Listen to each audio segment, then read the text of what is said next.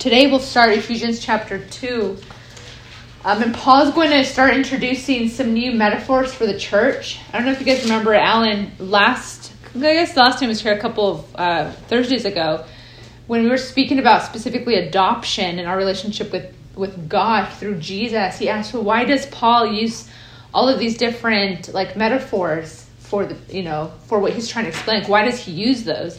And uh, Paul is going to introduce even more metaphors because there's so much part of the nature of the church that he wants to kind of get us to understand. So he uses all of these different metaphors to help us comprehend this new um, the new reality of the church that was birthed at the cross, right? And so we'll go ahead and um, introduce a couple. I'll just make note of them, and you'll start noticing that from here on out, the main emphasis is going to be the church, the importance of the church. And so he's going to be discussing good works, that we were created in Christ Jesus for good works, that because we are now uh, believers, now that we are a new creation, that our lifestyle, the way that we behave, the way that we interact, right, everything about us has to change, right? And so remember, Paul said that we were created or that we were um, set apart to be holy, right? The, our purpose in Jesus is to be holy, to be more like Him, right? So we'll be we'll be discussing uh, being created in Christ Jesus for good works. We're going to be talking about uh, there's this reconciled community that we're not just reconciled to God, even though that's true, but in, in Ephesians, Paul's going to speak about how the Jew and the Gentile have been reconciled. Uh, uh Romans also makes a big uh, point on that as well. Um, he's going to be speaking about how the church is is under construction that God is still working on us, still working on the church, right? There's still other believers who are still yet to become a part of the body. Okay, so all of those things going forward, we're going to be discussing those things. But then also, and Damon has done such a good job that when we speak of church, it's not what the main right a term of what we hear churches today. Like churches for some it's a building like we go to church mm-hmm. but paul's going to emphasize that we are the church right? The, the church is, is the is the community is the one who has a, um, a communion with jesus.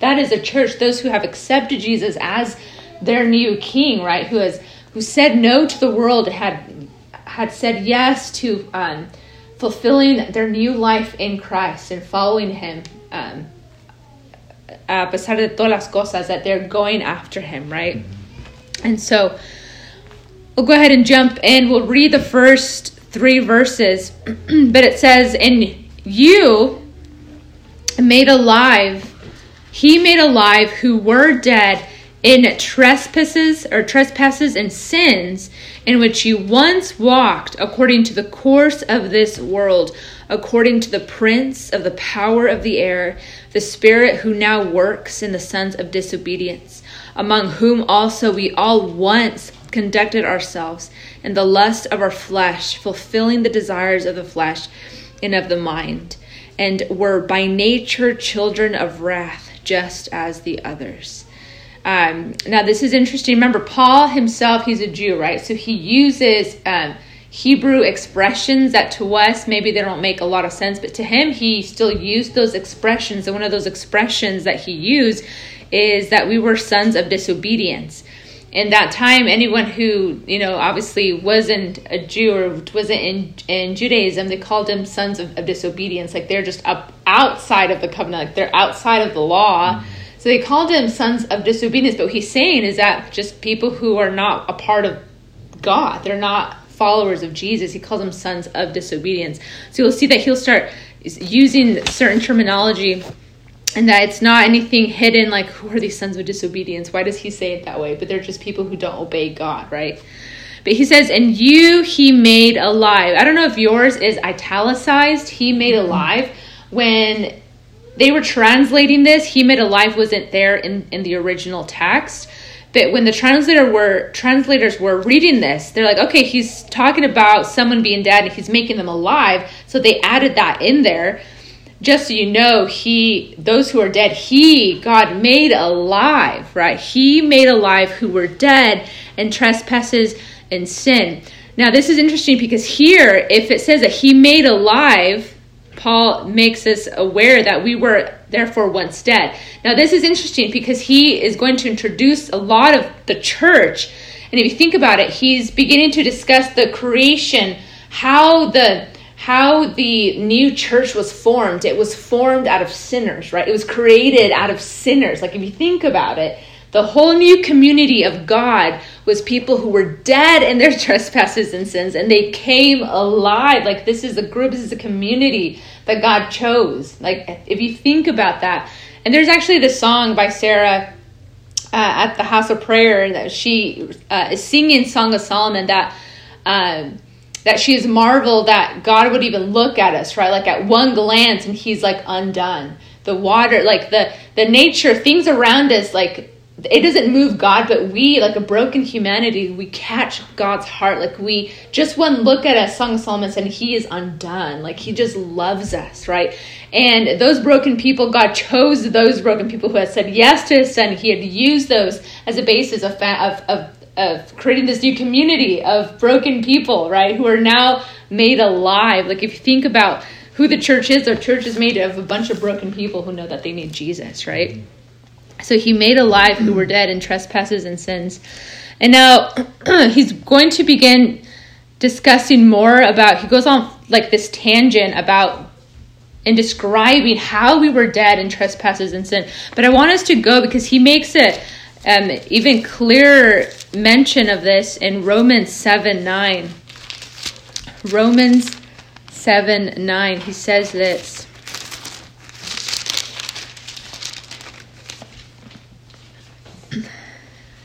he says, I was alive once without the law, but when the commandment came, sin revived and I died. We have we have to ask ourselves, in what way did Paul die, right? In what sense was he not alive? He says he was alive in the law, but when uh, sin revived, then he says um, sin revived and I had died when the commandment came. Now, when he's saying there, just in the same context, in Adam and Eve, when they were together with with God and they walked with God. The moment that they sinned, right, that they had that broken relationship with God, like they had died spiritually, and that's what Paul is saying. That they weren't physically dead. He says, but we were dead in transgresses and, and trespasses and sins. That we were alienated from God. We were separated from God, right? And when you think of trespasses itself, is that there's laws, there's commandments to be obeyed, and they went against those laws, when we go against those laws, that's trespassing, right? If I have a sign outside my house that says, do not enter, do not touch my grass, don't, don't go on my grass, and you go onto my property, you step on my grass, or you come in without me saying you can come in, you trespass, right? That's we know what trespass is. And so when we read here that we were in trespasses and sin, is that we we were going against God's law. We're going against his commandments, right? And we were continuously doing that and we were in sin right? We we were going against god. He said this is who we were. This is a group of people that we were is that those who were dead in trespasses and sin. But he's telling this uh, the the church or this specific letter he's saying assuming that they no longer do this assuming that they no longer walk in trespasses and sin do we sin sometimes? Absolutely. But it's not the course of our life. We don't do that as a lifestyle. He says our lifestyle has changed the moment that we met the Lord, right? So that's what he's saying that you were once dead in trespasses and sin. Um, so that's our old lifestyle. That's what we used to do. Um, verse 2 in which you once walked according to the course of this world. Again, he is emphasizing you used to do this, assuming that you don't anymore, assuming that your lifestyle has changed, that you're no longer this person. Mm-hmm. And he and throughout all of like the new testament we're t- and, and some in, in, in the old because it says in once in which you once walked. Our whole course our journey with the lord is is walking. It's not running. He doesn't call us to run. But it's a day to day right? You take up your cross daily. It's a daily thing. Is us walking towards the goal which is jesus. Is that he doesn't call us to change from one day to the next. It's a course of our lifetime that we are walking, right? It's this gentle process, right? That we are looking towards the goal, which is Christ, and we are walking towards that goal. That every day that we would look like Him more and more and more. Does that make sense? Yeah. So that's walking, right? Um, and even Genesis 17 1, when he calls Abraham, as we were saying Genesis, he calls Abraham, he says, I am, am calling you out to walk holy, to be blameless before me. And he, he said that of Noah, he said that of Enoch. He says, Walk before me, walk with me, partner with me, join me in this process. And we uh, studied in, in Ephesians 1 that God has given us this grace for us to look like his son, right? Through the power of his Holy Spirit, we can look more like Jesus. That as we walk through this huge journey, that we would slowly look more like Jesus. They would go from glory to glory, that our character would change slowly, right? He doesn't call us to just go de un giron, just go quickly to looking more like his son. It's gradual, it's a gradual change, right? And so he says, in which you once walked according to the course of this world. Now he's going to be discussing that there's three factors in which we used to walk. That before us walking with the Lord, walking towards the goal, we were walking actually away from Him. We're being alienated, right? John tells us that in God or in Jesus was life, and He was the light of men, right? Um, so we know that being in Jesus is life. He is life. And if we're found in him, then we have life. So then the truth, the opposite is also the truth. Is that if we're not in him, if we're away from him, then we don't have life, right? And then we're still spiritually dead, right? But he's saying that there's three courses in which we used to walk. There's three factors that determined our old lifestyle. Hmm. in just a little bit, okay? So he's going to discuss that we used to walk in the course of this world according to the prince of the power of the air, the spirit who now works in the sons of disobedience.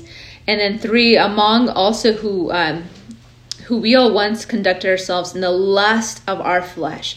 So he's saying we used to walk in the course of this world according to Satan, the uh, the, the power of the prince of the air, um, him then there is our our flesh our, our, our, desires right? So there's three factors that used to determine our old way of life. And we're going to just talk about those uh, those three because if we don't walk in the spirit then we're going to gratify the desires of the flesh. That's what scripture tells us. And that's why paul is emphasizing you have to walk in the spirit.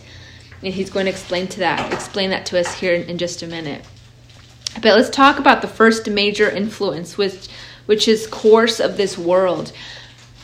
The world itself could mean so many things in the sense that in John 3:16 for God so loved the world that he loved humanity, he loved the people, right? World could be a geographical region, right? Just as uh, you know Caesar wanted a whole count of the people who owed him taxes. He right, he wanted you know everyone on earth to pay taxes to him and it wasn't necessarily the whole world it was a specific geographical location right the world um, also could mean that those who are out of the covenant and this is what Paul is going to be describing that the world is those who are disobedient, those who are not walking according to how God wants us to walk, right? And that's the world that he's going to be taking on, not not necessarily a certain geographical region. But he's saying that we used to walk according to the course of the world, the culture, the ideas, the influences. We've allowed them to infiltrate our mind. And you think about today's society, right? The society, the culture, it's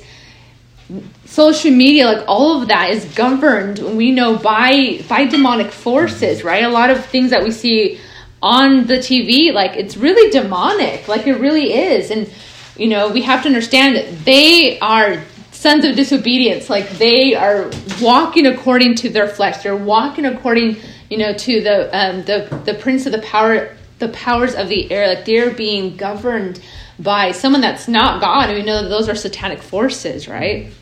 And so there's that that is governing their way of thinking, that is molding them. And Paul's saying, we're not, that's not the way with us. Like that's how they won't want to walk. And that's maybe how you walked. So he's saying the opposite also has to be true. If that is a course of life, then we choose to not go like the culture. We choose to say no to the world, right? And so that's one aspect, right? That it's um, the culture, right? The culture that's going against against God. Then there's the prince of the power of the air. We'll talk more in Ephesians uh, Ephesians Ephesians chapter 6 how we are to defend ourselves against the schemes of the devil. And that's such a famous chapter, right? Mm-hmm. But he's leading up to that because that's the more practical side on how we're to defend our um, ourselves. But the prince of the power of the air, we know that the prince is a ruler, right? And so Satan himself, he's ruling over the earth in, in the sense that does he have complete authority? Absolutely not. But he has authority over those who allow him to have authority, right? Just as our walk with the Lord, you, uh, if you give Christ reign over your life, that's the, the, the key word. If you give him mm-hmm. reign, right? It's up to you. It's your choice. That's what we were discussing in, in the first part. Is that we, those who say no to Jesus and they're allowing the prince of this um, culture, of this earthly region, Satan, to have control over their life. And so when it says a prince of the power of the air, it could be demonic power in the atmosphere. Paul doesn't give us a ton of in, information as to what exactly are you referring to, Paul, but later he'll discuss that it's Satan and all his gangs, all the demonic powers in, in, in Ephesians chapter 6, right? And not that the world is essentially demon possessed, but they're being influenced mm-hmm. by Satan, right, and his agenda. And so um, that's the um, the spirit who is now in work, and how it says in verse two, that in which you once walked according to the course of this world, according to the prince of the power of the air, the spirit. So this demonic spirit who now works in the sons of disobedience, those who don't want to walk with the Lord, is that he is governing their thoughts, is governing all of their emotions like he's governing that. It's because the people let him govern them right? We can't say well satan made me do it. It's, it was a common joke that we used to say is that es que el diablo se enojó right? Or mm-hmm. satan made me do it. No he doesn't make you do anything. Like you allow him to have influence over your life. Like you allow him to govern your thoughts and your ideas and your emotions and so he's saying assuming that's who you used to be but now we're not so much that way because then he's going to discuss that there's this uh, also lust, our flesh that had control, among whom also we also once conducted ourselves in the lust of our flesh, fulfilling the desires of the flesh and of the mind, and were by nature children of wrath, just as the others. So he's saying there wasn't just influence in our old life by the way that the world, right, had influence, Satan had influence, but he said, but your flesh also had a major influence. Now, this is interesting because Paul constantly says, in Romans, he tells us in, in Colossians that we, you know, we have to have this mindset of Christ. Like we have to put on the new man. Like our mind has to be renewed. And Paul is saying here is that he almost makes it sound like your flesh has a mind of its own. Like here's your mind and your flesh. And sometimes your flesh wants to do something and your mind is in accordance and therefore you fulfill that action. That Paul's saying your mind and your flesh, they were in agreement at all times. But now, if you notice that there's a war with our in, in our mind and in our flesh, is that our mind that is now renewed. It's like I'm not going to do the desires of my body. I'm going to say no, and I'm going to be conformed to the truth that Jesus says that I am who he says I am, and I'm gonna say no to the desires like watching pornography, stealing, saying bad words, like all these fleshly mm-hmm. things that we want to do, but our mind, once it's transformed, we say no to those things, right? The world calls it, oh, it's because you have willpower. It's like, no, it's the spirit governing inside of me, right? But Paul almost makes it seem like the flesh has a mind of its own. And when we were in the world, the, our mind and our flesh, they were in agreement. Everything the flesh wanted to do, the mind is like, yeah. Everything the mind wanted to do, the flesh is like, let's do it. But now that we know Jesus, Paul is saying things have to be different. Is that if your flesh wants to do one thing and your mind is telling you, no, we got to focus on the things above, like we have to strive for the most excellent thing, then again, there's this war. And that's what Paul is constantly saying and he's going to tell us in Ephesians 6, like he's going to put it in a more practical sense. You got to fight against those things, right? You can't just say, I just had no control. Well, pray for control. Paul has told us that God has given us this abundance of grace. We have everything in our, tool belt to fight against our fleshly desires. Does that make sense? And Paul's saying at once your flesh was governing everything about you.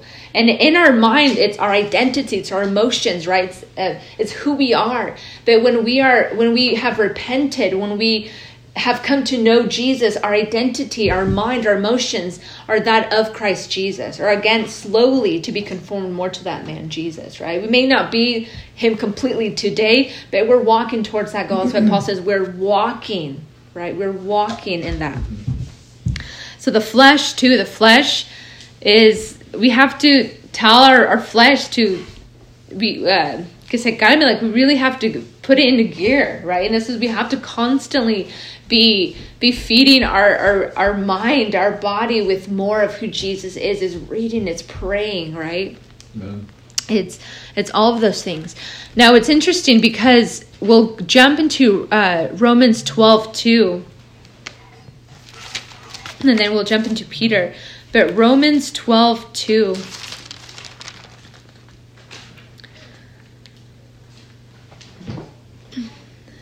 he says, I beseech you, therefore, brethren, by the mercies of God, that you present your bodies a living sacrifice, holy, acceptable to God, which is your reasonable service. And do not be conformed to this world, but be transformed by the renewing of your mind.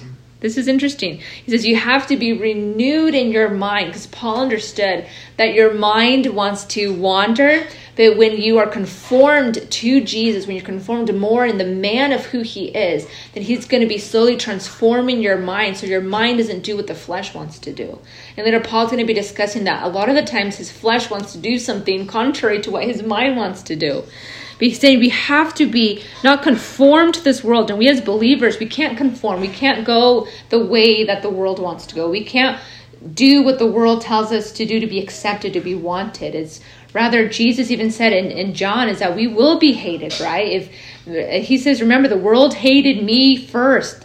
And if you love me, know that you too will be hated. Like that's just a reality that we have to understand as as Christians is that the world will hate us because we go contrary to what the world wants us to do, right? We're not going to be the, the most popular or, or the most famous or the most um, influential mm-hmm. to the world, and that, that's okay. But we want to be seen as worthy ones in, in, in the sight of God. Like they say to the audience of one, like he's the one who we're performing for, right? Like he's the one who truly matters. And so we got to be transformed in our mind, right? Um, in First Peter four, again, Peter in his writing is really similar to Paul's, and he's in agreement to a lot of Paul's writings. But First Peter four, three to four he says, uh, For we have spent enough of our past lifetime in doing the will of the Gentiles, again, those who don't know God, when we walked in, in lewdness, lust, drunkenness, revelries, drinking parties, abominable idolatries. In regard to these, they think it it's strange that you do not run with them. The same flood of dissipation speaking evil of you. Peter saying look we wasted so much time in doing all of those things in our past lifetime. Meaning that when he says lifetime like yeah we died to that but now we're made. Like we we have like this new lifetime if you will like this new come on in right? Like this new reality that we're made new again, right? He's talking about this new creator, this new creation. Come on in, Josue. if you want, if you need to renew. yeah, no shade on that for me. I'm getting ready for it. Um, but Peter is is discussing that we used to live the way that we wanted to live, and we spent so long living that way that now that we no longer live that way, he said we should be transformed. Like we should want nothing to do with our mm-hmm. former way of life. And that should be true for us today, right? That we should want to live different, that we should want to live holy and blameless lives before God. Does that make sense? Yeah. Um, and again, it's putting on that new that new mind, which is of Christ, according to even uh, Philippians, right? Having that mentality. Mm-hmm. Um, and so again, once we are converted, once we say yes to the Lord, our will, our mind, it, it changes again, not immediately, but gradually, right? Um, and so we're discussing how the um, our mind and our flesh are a constant war because our mind and our flesh would always be in, in agreement to sinning, right? But now that we are a new creation, we are now converted. We've been regenerated. The Holy Spirit is living inside of us and working inside of us. Mm-hmm. Our mind is now conformed, or it's conforming itself to that of Christ Jesus, but our our, our flesh hasn't. That's why Jesus is going to have our flesh done with and our flesh is going to be made new because on the new earth our flesh is not going to be at war with our mind. It's going to be in in conform um, in conformity with our mind in agreement with jesus and who he says we are and who he, who he is on the new earth. And that's what he has to be done away with with this body because this body doesn't want to conform to jesus as our mind is being transformed. It's like no i want to do this but our mind is like you can't do that anymore. We're made a lot like a new creation. You can't do that. We're we're alive now. We're not dead anymore. But our body is decaying. Our body mm-hmm. still wants to sin, right? Mm-hmm. Um, and I, I, know all of us in this room, like we want to. Sometimes we're like, oh, I just have the desire to do this, but our mind says no. You have to submit those desires, those emotions, that will to that of Christ Jesus. And it's a daily struggle. Every day, guys, we struggle every single day. And that's why God has given us an abundance of grace to overcome mm. those things, right? And thank God He has, right? Mm. So back to Ephesians. And again, once we get to the more practical side in chapters 4 to 6, he'll ex- help us understand how to do this. And this is why he told us in Ephesians 1 uh, 17 and 18 that we need like this enlightenment, this discernment to grasp the things that he's going to be giving us in Ephesians. Because this is meat. He's saying to even to the Corinth church, I thought you guys just milk because you guys weren't ready for me. Mm-hmm. But this church, they were more mature. Paul had wrote Ephesians more it was much later in his lifetime right? When they were more mature because they could handle it. But even then he's praying. He's like i pray that you would comprehend and, and understand the truths that i'm about to lay out. The corinth church wasn't ready for this meat mm-hmm. right? Um, so back to ephesians chapter 2 so we, that there were three major influences when we were dead in our trespasses and sin right? It's the the world. It's satan himself. It's our flesh right? And so it's it's understanding those things. And this is so interesting because we constantly hear, "Oh, he's just worldly," or it's just a worldly mm-hmm. thing, right? But you have to ask yourself, those who are constantly asking, "Well, how much is too much? How much could I get away with without jeopardizing my salvation?" Mm-hmm how much could I get away with with my boyfriend or girlfriend until it becomes a sin? Or how much is too much before I get in trouble, right? If you have to ask yourselves those questions, think about it. You Paul says if you're like wanting to be worldly or you're walking in that course, he says you may still be dead in your trespasses and sins. Like that's kind of heavy, right? So you have to catch yourself, Lord, I need you to help me. I need you to reel me in. Like I need you to to brand me. I need you to like to pull me in because it's so easy to just go with the world, go with the flesh, go with you know Satan's um, infiltration of the media and, and culture, right? That's why we constantly have to be treading along, walking blameless before Him, meaning I'm striving to look more like Jesus every single day. Mm-hmm. And we need the Holy Spirit to do that. Does that make sense so far? Right. And again, we still have natural human desires, right? Those and again, God has placed those there and they're and they're good. But he's also given us the Holy Spirit to help us control those those desires, right? Sex is good. It's not an evil thing, but in the context in, in the right context, in marriage, right? Drinking, eating, all those things are good he has given us those natural desires, but we have to dominate them by the power of the Holy Spirit, mm-hmm. right? Our flesh want our, our flesh doesn't know when to stop, but our mind, now that it's been renewed, can tell our flesh when to stop, right? Um, so again, we don't want to be people pleasers. We want to please the Lord, right?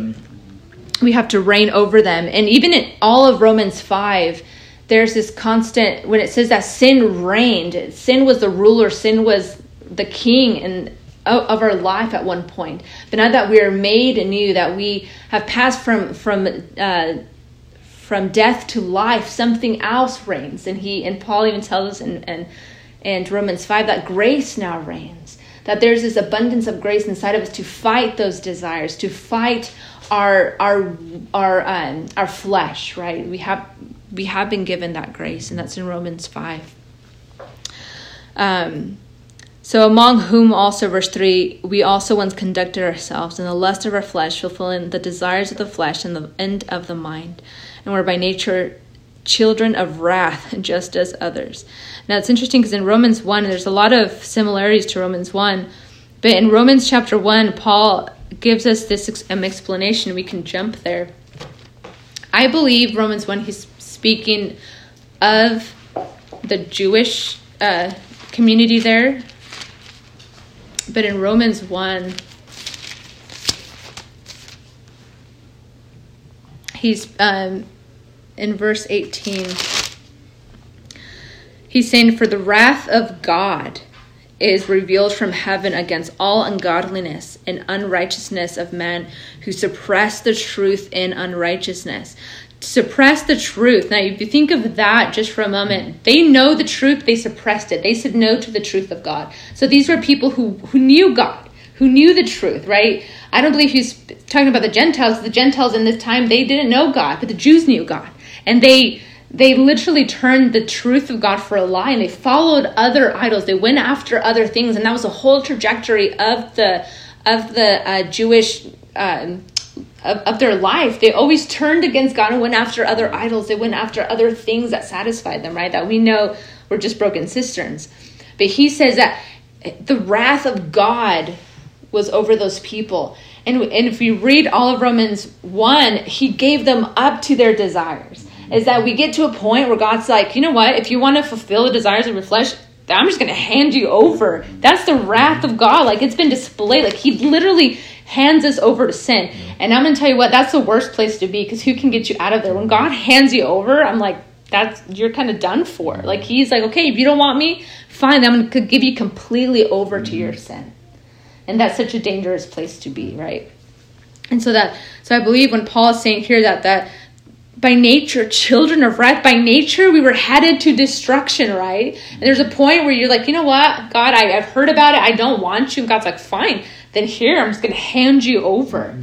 And that's so dangerous. He says that's by nature children of wrath just as the others. That's the way that everyone else is going. And Paul is saying we used to go, like that was our trajectory too. But now we are made alive. And he says in, in verse 1, He made alive who were dead in trespasses and sin. That used to be us, but we are alive now, right? We're a new creation. Okay, baby, there's my water cup. Right? And so then he says this in, in verse 4 he says, Once you were, but God, who is rich in mercy, because of his great love with which he loved us, even when we were dead in trespasses, made us alive together with Christ. Now, this is interesting because he says, Are you okay? Did You spill yourself all over the place? Are you okay? but I love it because he says, But God, who's rich in mercy because of his great love with which he loved us. So, Paul, I believe he really wanted to talk about God's rich in mercy and grace, but he's like, But let me tell you that we used to be this, but God, only to kind of elevate, right, his greatness and his mercy and who he is. He's like, but let me tell you who we were, but let me elevate who he is, right? He's great in mercy and in love, and he did this. He says, but God, who is rich in mercy, and we know that that he's an, he has an abundance of mercy, and because he loved us, he says in verse 5 even when we were dead in trespasses, made us alive together with Christ. And again, there's this intervention, like our dead condition was our natural condition. That's who we were, and we had no hope. But then he says, But God, but because He has an abundance of grace and He has this kindness towards us that He intervened from our decaying, and He wanted us, remember in, in Ephesians 1, His purpose was for us to be alive in Christ. That was His purpose all along, for us to be made, need to be conformed to be with Jesus, right? Seated in heavenly places. That was his purpose, for us to be holy and blameless. Hold on, guys. What, what are you doing? Do you, do you want some milk? you want to take a milk break? Okay. Great. Yeah. Mm-hmm. It's a little chilly. It is Yeah. good. How are you doing? Very good. Pretty good. Just a little chilly. it's chilly.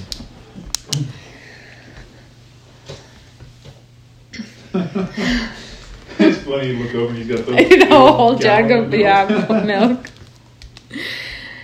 So back to verse four, but, but God, who is rich in mercy because of His great love, in which He loved us, even we were dead in trespasses, made us alive together with Christ. So this is beautiful because this is who we were, and remember, the whole the the church is made of these broken people, right? Like this is who He used for the body. It wasn't always perfect people. It was people who were dead in their trespasses. This is a new community. So Paul is kind of elevating also, but the church, look, the glorious church he used, you know, in his great mercy and loving kindness, he elevated the church to be with Christ. He made them alive in Christ.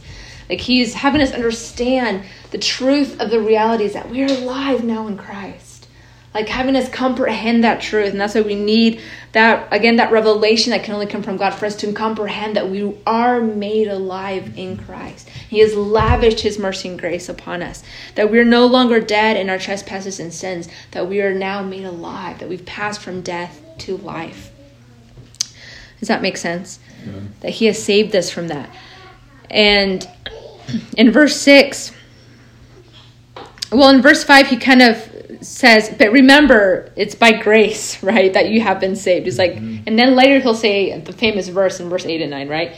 He says yeah but all of this but it's not because of you it's because of his grace. Let me just tell you that. Before you get be, before you have a big head remember it's because of him and verse 6 and raised us up together and made us sit together in the heavenly places in Christ Jesus. Now, this is interesting because in Revelations 20, it talks about, and we'll head there in just a minute, but it talks about that there's those who can make it to the second uh, resurrection, they first have to make it to the 1st resurrection.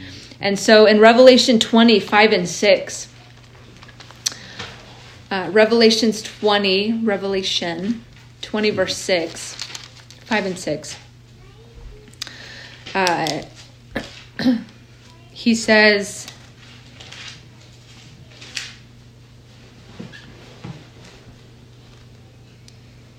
uh, but the rest of the dead did not live again until a thousand years were finished. This is the first resurrection. Blessed and, and holy is he who is part of the first resurrection. Over such the second death has no power, but they shall be priests of God and of Christ and shall reign with him a thousand years. So you have to ask, what exactly is the first resurrection? And Jesus gives us um, some indication of what that is in John. In John uh, 5, he gives us a clear indication of what that is. And obviously, I think a lot of us know in the room what, what he's referring to, right? He even tells Nicodemus that we have to be born again. But in John 5, he tells us, um, starting in verse 24, he says, But most assuredly I say to you, he who hears my word and believes in him who sent me has everlasting life and shall not come into judgment, into judgment but he has passed from death into life. See, there's that first resurrection that we were once dead, but we have come to life. Verse 25 Most assuredly, I say to you, the hour is coming and now is, or the hour has come, um, or it is now in different translations, when the dead will hear the voice of the Son of God, and those who hear will live. Wait a minute, those who are dead, Jesus saying in that t- in that moment it has now come that now that Jesus is there, he's going to die. He says the moment that they hear this, they're going to pass from death onto life. That is the first resurrection. So if we are born again, then we can make it into the second resurrection, right? If we are to die today and on that last day we're going to be resurrected, right? That's that resurrection that that's to come. So Jesus is saying here, those who have passed from death to life, and then he says there's a time coming and it is now, it's this hour, it's here. And he was saying that he was walking the earth, meaning that now that he's here, he's like, I'm here. So now you guys can live. Now you guys are made alive, right?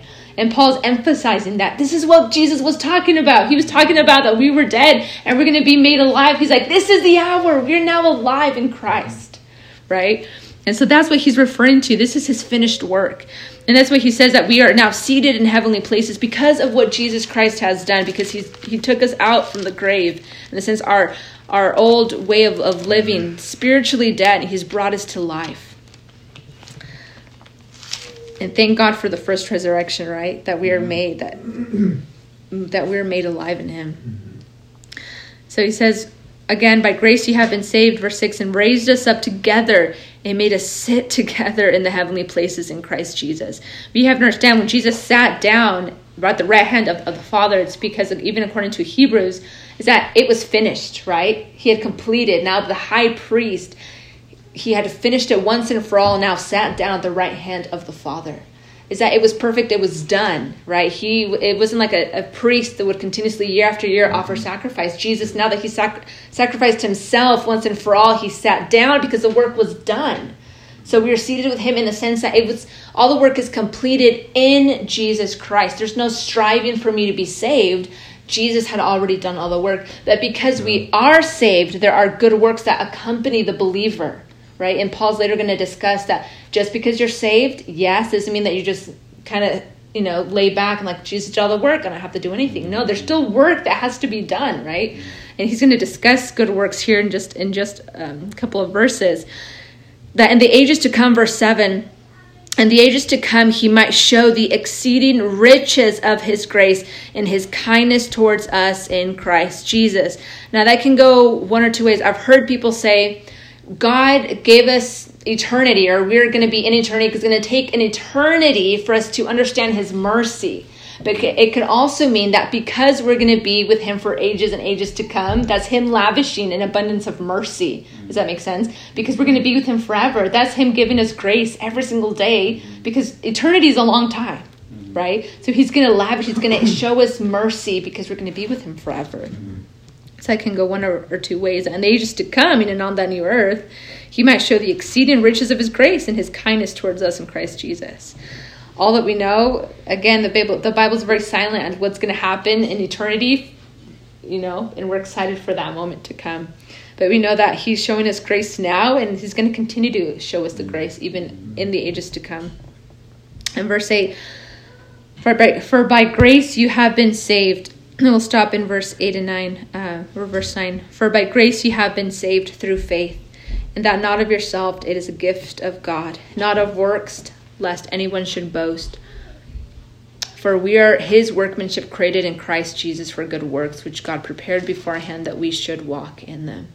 And I think all of us now understand that obviously it's by his abundance of grace, but it's faith, right? It's our trusting in him that we are saved, right? The Holy Spirit has come upon us. It's not that, you know, we're saved first and then faith comes faith and then we're saved right mm-hmm. and all of that is it's it is it's a work from god right and it's interesting because it's not he's not discussing faith you know he's saying not of works lest anyone should boast what he's saying and i think we've all now un- understand even as we've even studied galatians and remember Paul when he was even speaking to the to the Galatians church, he's saying, Who bewitched you? Who told you that it's about works? Who told you that you have to work for your salvation, right? He says, You foolish Galatians. Mm-hmm. He's constantly reminding them, you don't have to work for your salvation, but now that you're saved, you have to demonstrate that you are of God. Mm-hmm. But in order for us to be saved, there's no striving. We don't have to perform to be saved. All, everything has been finished on the cross, mm-hmm. right? It's what Jesus has done for us once and for all. That's what Paul's saying. It's by grace that you have been saved in the first place. It's what Jesus Christ had done on the cross. You don't have to work for your salvation, is what he's saying. And if anyone tells us we have to work for that salvation, send them to Galatians, send them here to Ephesians. You don't have to work for it, right? Mm-hmm. But then he says, it's not of works, not of works, lest anyone should boast. Verse 10 For we are his workmanship. That itself is where they get the word poem because it's poema in the sense that we are his masterpiece. We are his his creative piece, right? Is that he's constantly working, like, um, and that's what we're Paul's going to be discussing that we are under construction. Is that he's constantly working on us. He's working on our character. He's working on on on our inner man. He's conforming us to look more like his son right? For we are his workmanship created in christ jesus for good works. And we'll jump and then we'll we'll we'll stop here but is that we're created to be holy and blameless. Like his purpose for us is to look more like his son right?